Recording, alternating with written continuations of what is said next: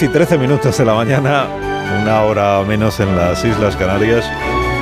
Hoy es el último miércoles del mes de marzo y eso nos da pie a hablar de, de algo de aquí a las 11 de la mañana que ahora les, les cuento. Voy a empezar por contarles la historia de, Luis Marco, que la leí el domingo pasado. Es un reportaje que publicó el periódico de Aragón y que firmaba o firma Ana Laoz, la periodista. Y empieza así el, el reportaje dice, era diciembre de 1998 y Luis Marco ya había asumido con la dureza que eso implica que iba a morir. Tenía 48 años, su hígado no funcionaba y tal como le confesaron después los especialistas, el tiempo de vida que le quedaba no era de más de un mes. Resignado con esa situación, pero con ánimo para jugar al guiñote con más pacientes de la planta en la que estaba ingresado, eh, Marco interiorizó que aquellas iban a ser sus últimas navidades y que probablemente las pasaría allí en el hospital. Afortunadamente para Luis, y cuando todo parecía ya perdido, apareció un donante. Alguien cuyo hígado era compatible al 80% con Luis. Él fue el primer trasplantado hepático de Aragón, estamos hablando de hace casi 25 años. La intervención se realizó un 14 de diciembre, Luis lo llama mi segundo cumpleaños. Después del trasplante tuvo que prejubilarse, someterse a las revisiones y a los controles rigurosos y cuenta que en su vida y en la de su familia apareció algo llamado incertidumbre, porque por entonces, finales de los años 90, no había, no existía ni la experiencia ni el conocimiento que hoy ya tenemos en España sobre los trasplantes de hígado. Naturalmente estaba ahí siempre presente la posibilidad de que hubiera un rechazo por parte de su cuerpo a ese órgano eh, que era ajeno, pero afortunadamente no sucedió eso y Luis ha podido llevar una vida completamente normal con unas pautas básicas de alimentación y también de ejercicio. A sus 73 años, que son los que tiene hoy, sigue disfrutando de los paseos con su mujer, de los tres nietos que ya tiene y de los partidos del Real Zaragoza. Que mira que ser seguidor del Real Zaragoza exige, digamos, un grado de sacrificio alto, porque normalmente son disgustos lo que se llevan los aficionados del Zaragoza. Bueno, pues cuenta Luis Marco en este reportaje del periódico que todos los días de su vida piensa en el donante, que no sabe quién fue, pero que no hay un solo día en el que no se acuerde de él. Y dice, se pregunta él, dice, ¿sabes lo duro que tiene que ser para unos padres cuyo hijo joven acaba de fallecer enfrentarse a esa situación y decir que sí a una donación de órganos con todo lo que está pasando esa familia en ese momento? ¿no? Dice, creo que la gente cada día está más concienciada de la importancia de ser solidarios, ser solidarias. Último miércoles del mes de marzo significa cada año que se celebra el Día Nacional del Trasplante. Y de eso vamos a hablar de aquí a las 11 de la mañana. Vamos a conocer historias como esta que acabamos de escuchar de Luis o historias que usted nos quiera contar si nos está escuchando y quiere compartir con nosotros alguna experiencia. El teléfono del WhatsApp de este programa es el 609 831034 o dicho un poco más despacio es el 609 83 1, 0, 3, 4. Asunto trasplantes. Porque tal vez usted, pues igual su familia ha pasado por una experiencia de estas, ¿no? tanto como receptor como como donante de, órganos. Y vamos a hablar pues, con personas que han vivido, digamos, en, las dos posibles situaciones, la de recibir o la de, o la de donar los órganos de un, de un familiar. Nos acompaña esta mañana aquí en el Estudio Central de Onda Cero, Amparo Kurt. Buenos días, Amparo. Hola, buenos días. ¿Qué tal? ¿Cómo estás? ¿Te puedo, le, le, le, puedo tutear? Sí, por supuesto. Muchísimas gracias. pues esto me encuentro muy bien. Me encuentro ¿Te encuentras bien? Muy bien, sí. Tú pasaste por una situación parecida a esta que hemos contado de Luis Marco. Tú estás trasplantada de, de hígado, ¿no? Sí, de estoy hígado. trasplantada de hígado. ¿Hace, ¿Hace cuánto tiempo, Amparo? Pues ahora mismo tres años. Tres años. Sí, tres años. Tres años. Y, sí, eh, he oído que, que, le llama eso pues como otro cumple eh, yo le llamo cumple vidas, es decir, a partir de ahí empieza otra vez eh, tu cuenta kilómetros a funcionar de nuevo, de cero. Sí. Y es cierto, es un cumple vidas y, y luego tienes tu cumpleaños, que tampoco lo dejas de celebrar, por supuesto. Y ese cumplevidas eh, es muy especial porque sí realmente es como volver a, revivir el momento. Y, darte cuenta mm, que tienes que dar muchas las gracias. O sea, aunque lo des todos los días, ese, ese momento, ese cumplevidas lo das intensamente. O sea, te paras, te encuentras con, con ese momento, con, con esa familia eh, con, esa persona que, te donó y vuelves a dar las gracias.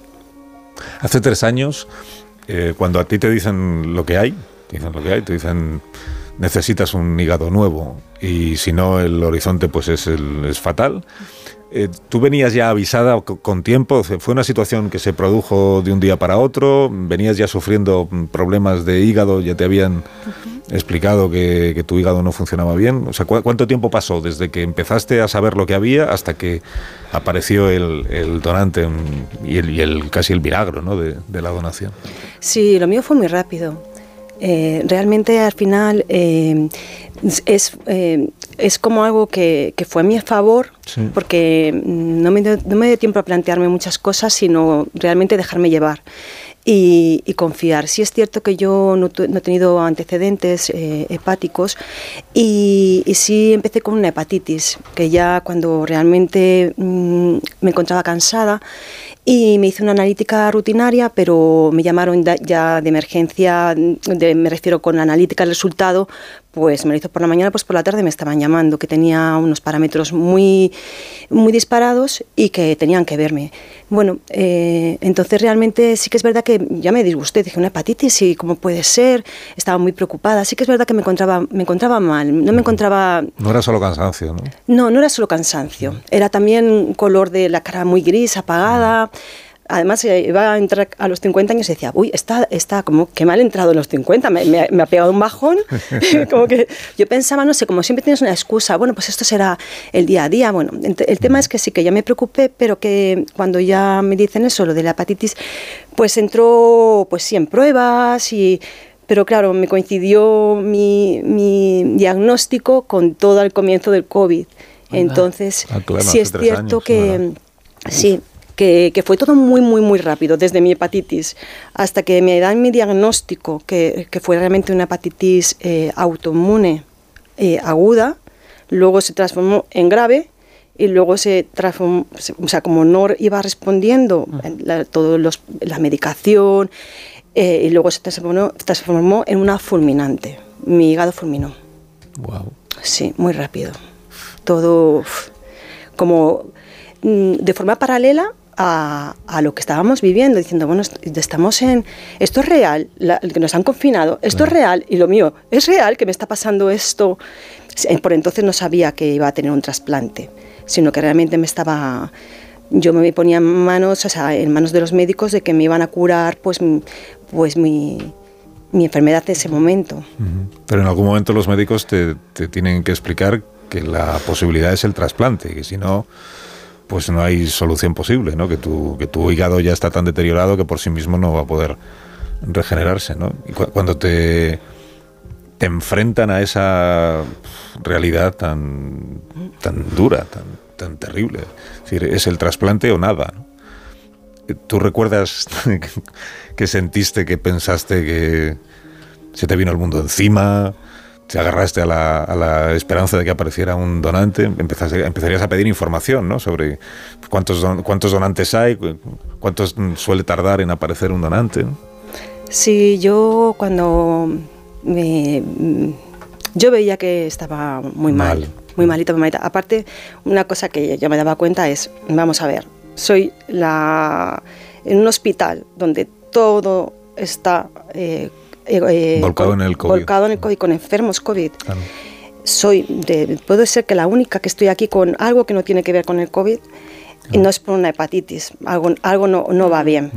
Pero a la vez mm, veía que, que, sí que me cuidaban, es decir, que sí que avanzábamos, que sí que eh, vamos a hacer esta prueba, vamos a medicar. Entonces, es cierto que, que, yo mm, me agarraba ahí, o sea, que, que confiaba, pero a la vez Mm, cada vez estaba peor. Cada vez estaba peor y entonces eh, es cierto que me dijeron que, el hígado es un órgano que no tiene una máquina que te mantenga con vida, como puede ser una diálisis o como puede ser, por lo menos hasta, hasta la espera. Es decir, en el, en, el, proceso de espera de un, de un órgano, tú pones, te pones una lista de espera porque tu calidad de vida no es buena, pero de cierta forma con medicación puedes esperar a, que aparezca. A, que aparezca. ¿Y, el, hígado no? El hígado, el hígado eh, lo que tiene es que si estás muy grave, eh, en, mi caso mi hígado fulminaba, pues no, no fue cuando me dijeron los médicos, eh, esto no, eh, tu vida, bueno, se lo dijeron a mi marido realmente, tienes días, vamos a ponerte en lo que se llama urgencia, emergencia cero. Significa que no hay lista de espera, te pones realmente el, primero en, una, en, la lista para que ese órgano, en cuanto lo, lo, lo haya, sea para ti, mm. para salvarte tu, la vida. Sí, es inminente, claro. Es inminente. Entonces, lo mío fue muy rápido. Sí que es verdad que cuando me lo dijeron no me lo podía creer, pero a la vez veía, eh, es que yo me muero, o sea, es que no, queda otro. Entonces sí que es cierto que con cada paso hacia adelante, eh, que te daban como, pues primero lo que, lo que tenías, luego era como avanzar eh, poquito a poco, a saltitos, es decir, bueno, pues ya he llegado a esto, ahora ya el siguiente es el trasplante, pues bueno, pues al trasplante. Entonces iba como mm, dejándome llevar. Y entonces sí, la primera, no me lo puedo creer, pero a la vez estabas en una situación de, de, tan... que todo era como una ciencia ficción. Entonces, bueno, pues... Yo recuerdo... Iba a decir como en un ah, sueño, pero más bien como en una pesadilla, hasta que aparece el, el órgano del trasplante y te hacen la operación. Y sales de la operación y te encuentras mm, con un hígado nuevo. Eh, eh, en el reportaje este cuenta Luis, el trasplantado, que todo el tiempo se, pregunta quién sería el donante y se acuerda, aunque no lo conozcas, ¿no? no lo conozcas. ¿A ti te pasa también eso?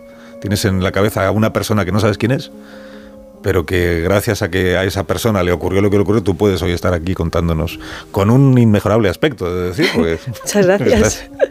Sí, me, encuentro muy bien. La verdad es que cuando te has encontrado tan mal, tan mal, yo creo que las personas que hemos estado muy enfermas y te has encontrado tan mal, tan mal, eh, al final, cuando te encuentras bien, te encuentras muy, muy bien. Entonces, eh, sí, o sea, yo con respecto a la persona que, que me ha donado, eh, Mm, no necesito saber eh, quién es, porque en cierta forma la familia estamos tan cerca, tan próximos, somos ya somos ya parte uno del otro, es decir, que no lo necesito porque es como que ya lo conozco, es decir, eh, yo le debo todo a esa familia, a, ese, a ese donante, a al sistema sanitario que, me salvó la vida, que todo el proceso de trasplantes, esa cadena, que son eslabones que un órgano que llega, una persona que se va, otra persona que vive. es que es como, efectivamente, mm, no tengo explicación y, no, no, no, lo necesito. les debo eh, todos los días, mm, lo recuerdo y, lo llevo ya en, en, mi día a día a partir de ahora, o sea que, que ya los conozco realmente. Recuerdo en el caso de mi padre que fue trasplantado de, un riñón, el, la noche esa la que le dice vente para acá, corriendo al hospital, que tienes un, riñón para ti ese momento, que es un momento de muchos nervios, de mucho, Dios mío, ¿qué va a pasar? Pero sí recuerdo que fue un momento de muchísima alegría, de decir, Dios mío, voy a poder salir adelante, ¿no? Con un poco de suerte si la operación va bien. Me imagino que en tu caso, no sé si lo viviste con esa sensación de, alegría y de plenitud y de decir, es que ya me da lo mismo lo que pase, ya está aquí el milagro. Totalmente, totalmente. O sea, de hecho, eh, te emocionas porque es increíble. Pues, cuando llega, o sea, llegó muy rápido, fue una urgencia cero. En eso hay que confiar que que estamos en tan buenas manos. Eh, y entonces cuando llegó, ha llegado un órgano, primero tienen, te dicen, eh, hay que esperar porque hay que ver si ese órgano eh, ha venido bien en el proceso de Entonces, bueno, pues ya, ya al poco, hasta los propios médicos se, les ve como, seguimos adelante, o sea, ah, todo va bien, prepárate. Entonces era como, no piensas más, te dejas llevar, y, pero es una, una inmensa alegría. En ese momento, cuando ya el después, es que hay un antes y un después, no sabes nada, o sea, cuando te está pasando las cosas, pero cuando ya estamos al lado de, ser un trasplantado, mm. ya realmente eh, empiezas a entender muchas cosas, es decir, en ese momento, pues eso, quieres salvar tu vida o llevar, dejarte llevar, pero cuando ya ha surgido, no dejas de ser... Eh, pues un elegido entre, entre así entre comillas no es decir tienes eh, este este don ahora mismo y es el, mayor tesoro que puedes tener. Entonces, no sé. Voy a hacer una pausa muy cortita y luego seguimos hablando. Eh, con Amparo presentaremos a otras, a otras personas. Estaremos enseguida en el Hospital de la Paz de Madrid para hablar también de lo que hacen allí los, los médicos, sobre todo en, estos, en este tiempo tan complicado de gestionar que es entre que se sabe que es imprescindible el, el trasplante y aparece el, el donante y el órgano en condiciones de ser trasplantado. Hablaremos también de la vida que hace una persona que ya ha sido trasplantada, si tiene que tomar mucho, si, cambia mucho su vida cotidiana en comparación con la que llevaba antes, si tiene que tomar muchas precauciones, si tiene que tomar mucha medicación. De todo eso hablamos a la vuelta de un minuto. Ahora seguimos. Más de uno en Onda C.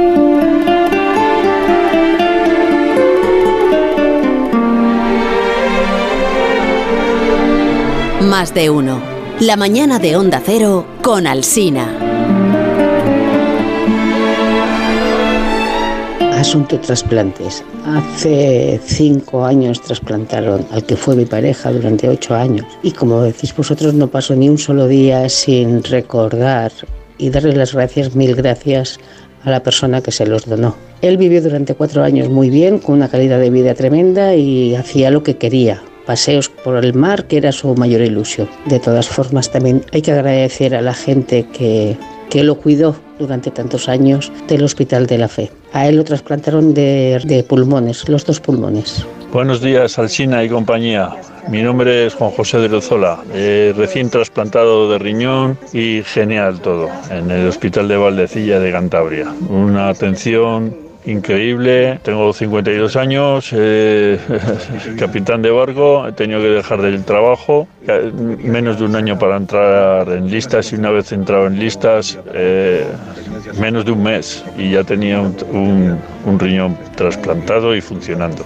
Puedo decir que estoy muy satisfecho. Hola, buenos días. Soy Amparo y estoy trasplantada de, de hígado hace seis años y medio y no estaba enferma. Yo el día que me hicieron el trasplante volví a nacer, o sea que gracias a Dios, a la familia y todos los días me acuerdo de la familia y del donante. Se me corta la voz cada vez que pienso en lo que me pasó. Doy muchísimas gracias a la ciencia y a la familia sobre todo, que en momentos muy duros Vamos a la ciencia, precisamente. Vamos hasta el Hospital Universitario La Paz en Madrid. Se encuentra Alicia Eras en el hospital y seguro que está bien acompañada. Alicia, buenos días. ¿Qué tal? Buenos días, Carlos. Hola, Begoña. Hola, Amparo. Pues sí, estoy en el Hospital de la Paz, en la zona materno-infantil, que todos los oyentes que vivan en la Comunidad de Madrid o que hayan tenido que venir en alguna ocasión aquí saben que es esa zona que, está al lado de las cuatro torres gigantes que tenemos en Madrid, en el nuevo distrito financiero. Y es un hospital que tiene una cúpula redonda, así como un cilindro, y justo ahí está materno-infantil. Y esas son las indicaciones que me han dado a mí para venir aquí, porque es la primera vez que vengo al Hospital La Paz. El Hospital Universitario La Paz es un centro que hace maravillas y lo digo porque no solamente me han contado historias preciosas, sino he conocido a gente increíble que da no solo su vida, sino también la vida de, su, hijo, porque por desgracia ha sufrido una enfermedad y ha donado sus órganos. Y es que estoy acompañada de Belén Fernández, perdón, Belén Estebanez, que es coordinadora médica de trasplantes del Hospital Universitario La Paz, y Macarena Fernández, que es la mamá de Bruno, hijo donante hijo fallecido donante. Y os están escuchando las dos. Buenos días. Hola Belén. Hola Macarena. Buenos días. Nos acompaña aquí Amparo. Amparo está trasplantada de hígado desde hace tres años y nos ha estado contando su, su historia. Y ahora nos contará Macarena la historia que es vista desde el, desde el otro lado, que es la familia que tiene una desgracia y, que fruto de esa desgracia hay personas que se pueden que pueden recibir los, los órganos, en este caso de, de un chavalito de de Bruno. Pero antes me gustaría que Belén, que es la coordinadora médica de trasplantes del Hospital de La Paz, eh, nos contara qué pasos hay que dar si uno quiere ser donante, o si, si quiere que, llegado el caso, se produzca una circunstancia, los médicos que la tienen tengan conocimiento de que esa persona desea que sus órganos sean donados para poder salvar la, vida o ayudar a, a seguir viviendo a otras personas. Belén. Bueno, lo más importante es eh, hablarlo con la familia, porque llegado el momento es a la familia a la que, a la que vamos a, preguntar. Es verdad que uno puede dejar constancia de su deseo de ser donante en el documento de voluntades anticipadas, o sea, el testamento vital. Y si uno desea tener la tarjeta de donante, puede llamar a, la Organización Nacional de Trasplantes o meterse en su web y, y hacerse con el carnet de donante pero aunque uno tenga el carnet de donante, siempre, siempre vamos a preguntar a la familia, con lo cual lo fundamental es hablarlo en casa, quitar eh, ese miedo a, hablar de, qué quiero cuando me llegue el momento, ¿no? Y hablar con normalidad de la opción de donación. Sí, pues mira, este domingo, que muchas familias quedarán para comer o lo que sea, pues que aproveche el sacro de ese pues para comentarlo de una manera natural. Entonces, seguramente otras personas le dirán, pero hombre, no pienses en esa situación. Sí. Y, lo razonable eh, siempre es pensar en cualquier situación de estas y, anticiparse, ¿no? Y decir, si me pasa lo que sea, que sepáis que yo deseo ser donante. Y ya está. Y ahí ya se enteran los demás y cuando preguntéis los médicos la respuesta ya la conocen. Oye, ¿por qué España tiene tanto éxito en esto? Siempre decimos España es líder en donantes. Tengo por aquí los datos que dicen que hay en la tasa esta que mide cuántas donaciones se producen por habitantes en nuestro país. Estamos por encima de la media europea. Mm. Somos el país que más eh, donantes y por tanto trasplantes se pueden realizar en todo el mundo. ¿A qué, a qué atribuyes tú esa, esa realidad, Belén? Bueno, la población española es muy, muy generosa. En, general, todos estamos muy comprometidos con, con, la donación. Pero es verdad que también todo está basado en el modelo español de, donación y trasplante, que se basa en tres niveles: la Organización Nacional de Trasplante a nivel nacional, las oficinas regionales en cada comunidad autónoma y luego la coordinación hospitalaria, que es la unidad a la que, a la que yo pertenezco, en la que los coordinadores médicos son, en general, médicos de UBI, médicos intensivistas, que estamos acostumbrados a manejar a los pacientes críticos, pacientes que en muchas ocasiones salen adelante, pero hay algunos casos en los que finalmente eh, van a fallecer y eh, se les va a ofrecer a la familia la opción de, la donación. Estamos acostumbrados al manejo de eh, información de malas noticias, la comunicación de malas noticias en situaciones críticas y entendemos bien el proceso por el que pasan esas familias para ayudarles en el proceso de final de vida dándole la opción de, la donación. Cada, cada, familia es un mundo o, existen unos unos comportamientos habituales, ¿no? Cuando estás pasando por esa situación de que un familiar tuyo, pues mm, no hay posibilidades de que siga viviendo o ha, sufrido un accidente de tráfico, que será también muy común, y viene, venís los médicos a contarle a esa familia la posibilidad de la donación, ¿existe una reacción más común que otras? Una, o, nunca sabéis cómo va a, enfrentarse esa familia a esa, a esa situación nueva para ellos. Y tan terrible nunca sabemos. Es verdad que cuando uno recibe una mala noticia no sabe cómo, va a reaccionar. Eh, yo siempre digo que cada familia es un mundo y nunca dejan de, sorprenderme. La gente es súper generosa en una situación de tanto dolor como es la pérdida de un ser querido, que en ese momento piensen en otras personas, que de hecho hay familias que ofrecen la opción de donación antes de que vayamos a hacer la entrevista, cuando se les informa de que su ser querido va a fallecer o ha fallecido, ellos mismos espontáneamente ofrecen la opción de donación antes de que nosotros vayamos a, hablar con ellos. Es mm, mm, impresionante. Seguramente eso también ha ido cambiando con, el paso de los años, de las décadas y de y del conocimiento, de la manera de afrontar determinadas situaciones. ¿no? Seguramente para nuestros mm, padres o nuestros abuelos pues será una situación más extraña, eso de que los órganos de una persona fallecida puedan servir para otra. Y nosotros ya lo tenemos felizmente, yo creo que muy, que muy normalizado. Eh, quiero que Macarena nos cuente su, su, propia historia, su historia y la historia de Bruno, que es que es el hijo de Macarena o era el, hijo de Macarena. ¿Qué, le pasaba a Bruno Macarena? ¿Cuál era, ¿Qué situación se encontraba?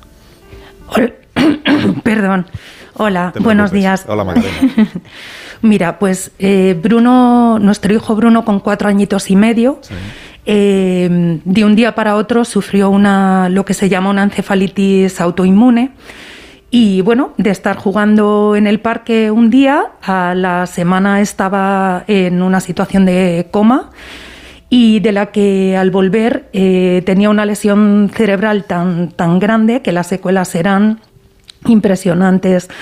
Él todas las secuelas las tuvo en lo que se llama el tronco cerebral y le dejó en un estado casi vegetal. O sea, para nosotros ese momento en nuestra vida fue tremendo, o sea, arrasador. Eh, todo ocurrió además aquí en el Hospital de la Paz, es decir, aquí es donde llevaron a Bruno. Eh, conseguimos que Bruno saliera de esa situación de estado vegetativo y pasó a un estado de lo que llaman mínima conciencia. Y bueno, también eh, fue una lesión muy rara y, y, por un lado nos daban las expectativas de que, bueno, como el cerebro era el gran desconocido, que podríamos eh, tener algún tipo de mejoría ¿no? dentro de las grandes secuelas que, que Bruno podría tirar para adelante. Mm. Han sido siete años de lucha constante de, por nuestro hijo. Hemos hecho todo tipo de terapias, incluso hemos eh, participado en un ensayo con células madre. Uh -huh. Y bueno, no ha podido ser. No ha podido ser. Y este último, bueno, Bruno falleció el 15 de noviembre de este pasado 2022. Sí. Y un año antes ya vimos que Bruno cada vez estaba peor, que al cumplir los 11 años y empezar en, con la pubertad eh, se desencadenaba, todo iba peor, es decir, se desencadenaban muchísimas crisis epilépticas, su sistema respiratorio no iba bien y decidimos pasar al, al, a cuidados paliativos del Niño Jesús, ¿no? viendo la situación es lo que nos recomendaron y para nosotros fue un soplo de aire fresco, es verdad, porque hasta ese momento las decisiones eh, horribles que teníamos que tomar respecto a nuestro hijo y demás las teníamos que tomar un poco acompañados por nuestros médicos, por supuesto, pero es verdad que ahí encontramos un gran apoyo. Bruno este último año estuvo en una situación muy, muy precaria, muy mala y, y bueno, ya en septiembre-octubre eh, vimos que empezaba a empeorar muchísimo. Cuidados paliativos ya nos dijo que estábamos llegando al final, al final de su vida. Uh -huh. Y bueno, fuimos de esas familias en las que nosotros fuimos los que dijimos queremos donar los órganos de Bruno. No sabemos eh, si van a ser compatibles con la enfermedad que él tiene o ha tenido, porque realmente lo que le quedaban eran secuelas. Sí. Y, bueno, decidimos embarcarnos en ello con, con, tal, tan, bueno, tan mala suerte, iba a decir. Nosotros habíamos quedado en tener una reunión con eh, Monse, que es la coordinadora de trasplantes de, del Niño Jesús, donde lo estábamos llevando todo. Pero bueno, el fallecimiento de Bruno se precipitó tanto que nosotros de repente una noche a las 2 de la madrugada vimos que, que, que, que había entrado en una, en una situación prácticamente de coma. Mm. Y llamamos corriendo y, y, los médicos de paliativos eh, hablaron con Monse y bueno, nos mandaron una UBI móvil. Llegamos al Hospital Niño Jesús y bueno, pues mm, llegamos, llegamos con vida, con un hilo de vida y pudimos donar los órganos de Bruno. O sea, ahí se, se, inició todo el procedimiento de que desconocíamos cómo iba a ser. Claro, no habíamos podido tener ni siquiera esa reunión. Esa reunión la tuvimos un poco a matacaballo y, y bueno, tomamos esa decisión y es verdad que el proceso se nos hizo duro, largo, que realmente luego lo piensas, fueron 30 horas hasta que todo estuvo coordinado y se buscaron los receptores y demás. 30 horas que estuvimos acompañando a Bruno en todo momento en la UCI. Y, y, bueno, 30 horas en los que, como yo digo, eh, ellos no es alargar la vida, ¿no? Es eh, intentar evitar que el fallecimiento se produzca antes de que todos esos órganos sean viables y se hayan encontrado esos receptores. Al final, eh, el, al final de repente se desencadenó todo y, y tuvimos eh, nuestra despedida de Bruno en el quirófano con un respeto absoluto, con un acompañamiento absoluto y, y con todos esos cirujanos esperando a coger esos órganos que estaban esperando pues esas familias. Y para nosotros, de verdad, mm, en ese momento es verdad que estás un poco en shock y demás, uh -huh. pero a la larga ha sido maravilloso para nosotros esa noche a las 4 de la madrugada, Monse nos llamó diciendo que, bueno, seis de los órganos de Bruno habían sido viables, que iba a dar eh, vida y felicidad a seis familias. Y para nosotros, pues fue impresionante. Nos ha ayudado muchísimo en todo este proceso de duelo y es lo que, lo que os puedo contar. Eh, yo cuando oigo a los donantes, a, los, a las personas que han recibido un, un, órgano y que dicen que están agradecidos cada día de su vida a la persona que les donó, pues seis familias llevan a, Bruno, ¿no? En, su corazón, en su hígado, en sus riñones, en sus córneas y, bueno, me parece algo increíble. Es un acto de generosidad extremo, lo sabemos, y sobre todo lo que estamos, eh, mi marido y yo, es tan orgullosos de Bruno y de que al final todo esto no haya sido en vano y que él haya podido dar de verdad felicidad dentro de nuestro dolor a todas esas familias, que de verdad es increíble, increíble, Carlos. Gracias por contárnoslo, Macarena. Gracias a vosotros. Y, por, por, hacer saber a las familias que mm, tienen que pasar por una situación tan dura como la vuestra, que al final los médicos están acompañándoos también en el, en el último momento y, hacen posible que, que, los padres se despidan de, de los hijos y de los familiares. quiero decir que sabiendo que el tiempo es fundamental en una situación como esta para que los órganos puedan luego dar vida a otras personas, no hay esa sensación de urgencia o de que te están apurando, de que te están metiendo. Cada proceso lleva su tiempo ¿no? y lleva su y lleva a su ritmo y lo que necesitan los padres en una situación como esa lo tienen. Y, luego lo que tienen es, mm. y luego lo que tienen es la posibilidad de saber teniendo siempre a su hijo en la, memoria, claro, y en, el, en el corazón, la posibilidad de saber que hay otras familias que también pueden seguir adelante con sus vidas y con sus hijos gracias a la generosidad que, que los padres y el propio Bruno han, han tenido. Mm. Eh, ¿Me dejáis que hagamos una pausa? Sí. Y a la vuelta seguimos hablando y escuchando a personas como Macarena, como Amparo que nos acompaña aquí y hablaremos enseguida también de Enma. 12 eh, minutos y serán las 11 de la mañana, una hora menos en Canarias. Ahora continuamos 609 83 1034, asunto trasplantes, asunto donantes, esta mañana aquí en la radio.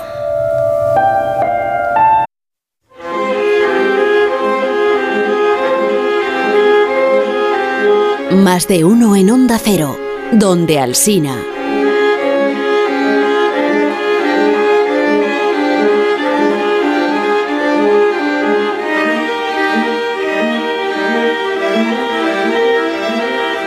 Buenos días. Me está reconfortando mucho oír a estas personas que han sido trasplantadas, eh, como tienen una, una segunda vida, porque mi marido o mi pareja murió el 26 de abril de 2020. Eh, era una persona joven, con 49 años, sana. Entonces recuerdo la alegría de ese, de ese equipo de, de trasplantes porque nosotros lo teníamos clarísimo, tanto yo como su familia, que la donación iba a ser total, con lo cual me está reconfortando muchísimo. Y gracias a esas personas por llamar porque me han alegrado mucho. Buenos días. Mi hermano tuvo leucemia mieloide aguda, necesitó un trasplante que finalmente se lo hicieron de células madre, de un donante francés. Estamos hablando del año 2004, con lo cual eh, esos trasplantes eran, estaban en sus inicios. Fue de los primeros en tenerlo, aunque desgraciadamente la cosa no salió bien. Nunca podremos olvidar la felicidad del día que nos dijeron que había un trasplante, un donante compatible esa felicidad no se puede comparar con nada, por lo cual siempre animo a todo el mundo a que se haga donante. Quedan solo tres minutos, pero no quiero dejar de saludar a Ana Ayuso, que es la madre de Edma. Eh, buenos días, Ana. Buenos días a todos. Buenos días. ¿Cómo está Edma? Lo primero, ¿está bien? Es fenomenal, estupenda. Por aquí anda por casa trasteando. Ah, qué bien, qué bien. Oye, cuéntanos, ¿qué le pasaba? ¿Cuántos, cuántos años tiene Edma? Emma el próximo mes cumple dos añitos, lo vamos a celebrar a lo grande, hay muchas cosas que celebrar. Mm. Eh, ¿Qué, le, pasaba a Emma? Cuéntanos, ¿qué le pasaba? Emma, Emma nada, Emma nació con una atresia intestinal, eh, no sabíamos a qué nivel el intestino delgado afectaba. Eh, en cuanto Emma se estabilizó después de nacer, pues la metieron a quirófano y la sorpresa fue que había perdido todo el intestino delgado sin intestino delgado no se, no se puede nutrir una persona. Así que, bueno, pues eso es lo que la pasó. Y os explicaron lo que le pasaba a Emma y, os, explicaron que aun siendo tan chiquitilla, la, la, solución era el trasplante. el trasplante. Poco a poco nos van metiendo en materia, no te lo dicen de golpe y porrazo. Es una niña que acaba de nacer, no te lo esperas, que eso le pasa a tu hija, eh, pero bueno, poco a poco nos fueron metiendo en materia hasta que ya un día nos reunimos con el equipo médico y nos dijeron que la única manera que Emma pudiera tener calidad de vida era una donación multivisceral. Claro, para que haya una donación de una niña tan pequeñita tiene que producirse la que no será muy común de que haya una, una donante tan tan un donante tan pequeñito también, ¿no? Un niño tan Teníamos sí, teníamos que coincidir con peso y grupo sanguíneo. Emma el día del trasplante no pesaba ni cuatro kilitos y tenía 14 meses. Eh, era, era, o sea, era eso o la muerte. Entonces, eh, bueno, eh, papá y mamá mantuvimos la esperanza hasta el final eh, confiábamos, nunca perdimos la confianza, sabíamos que íbamos a llegar a, ese día y esa llamada llegó. Llegó la llamada y ahora Emma, pues me dices que está trasteando ahí por, por casa. Emma, Emma está feliz, eh, come fenomenal, come todo, eh, le gusta comer y papá y mamá estamos encantados y el resto de la familia, claro. Fíjate, cuando Emma sea, sea, un poquito más mayor y le contéis y le contéis todo esto que le pasó recién nacida. Pues a Emma le, yo siempre lo he pensado, ¿cómo se lo contaré el día de mañana? Bueno, Emma siempre va a ser consciente de, que ella es eh, receptora de unos eh, órganos porque vamos a tener que mantener una, eh, bueno, va a tener que tomar inmunosupresores de por, de por vida y las revisiones en La Paz, que es donde nos dieron la vida. O sea, entonces conoces a Belén Esteban. Eh, pues personalmente no, ah. la he visto en algún vídeo, en alguna entrevista que ha hecho, en, pero personalmente no. En la próxima revisión tenemos una cita pendiente, Belén. Pues mira, te la presento. Belén está en el Hospital de la Paz y Ana está al teléfono de este programa. Así que si os queréis saludar, este es el momento. ¿Qué tal? Nosotros pues que nos ocupamos de los donantes y los receptores os conocemos y conocemos a Emma desde el primer momento, pero eh, normalmente no nos conocen en persona. Ah, vale, vale, vale. Para, que todo el mundo tenga claro que, eh, claro que yo no elijo a quién van los órganos, sino que eh, esos son los órganos que tenemos, son compatibles con estos pacientes y es su médico responsable el que decide para quién va. En el caso de más que era compatible, era mm, su donante. sí, sí. Oye, me he quedado sin tiempo, ya lo siento, porque seguiría hablando con vosotras toda la mañana. Pero... Bueno, pues nada, un abrazo enorme a Bruno, que me ha conmovido mogollón y eh, me acuerdo de nuestra familia, de nuestros donantes todos los días de mi vida y mm, a vivir, a vivir, mm. que la vida es bonita, de verdad, de verdad. un abrazo para todos. Muchas gracias, Ana, un beso fuerte gracias, Ana Y también gracias a Belén Estebanes en el Hospital de la Paz. A Macarena, un beso fuerte, Macarena. Muchas un beso enorme a todos, de verdad. Y Amparo, que nos visitó aquí en los estudios centrales. Gracias, Amparo, por habernos Muchísimas gracias a vosotros. Gracias a ti. Son las 11 de la mañana, 10 de la mañana en las Islas Canarias y llegan las noticias.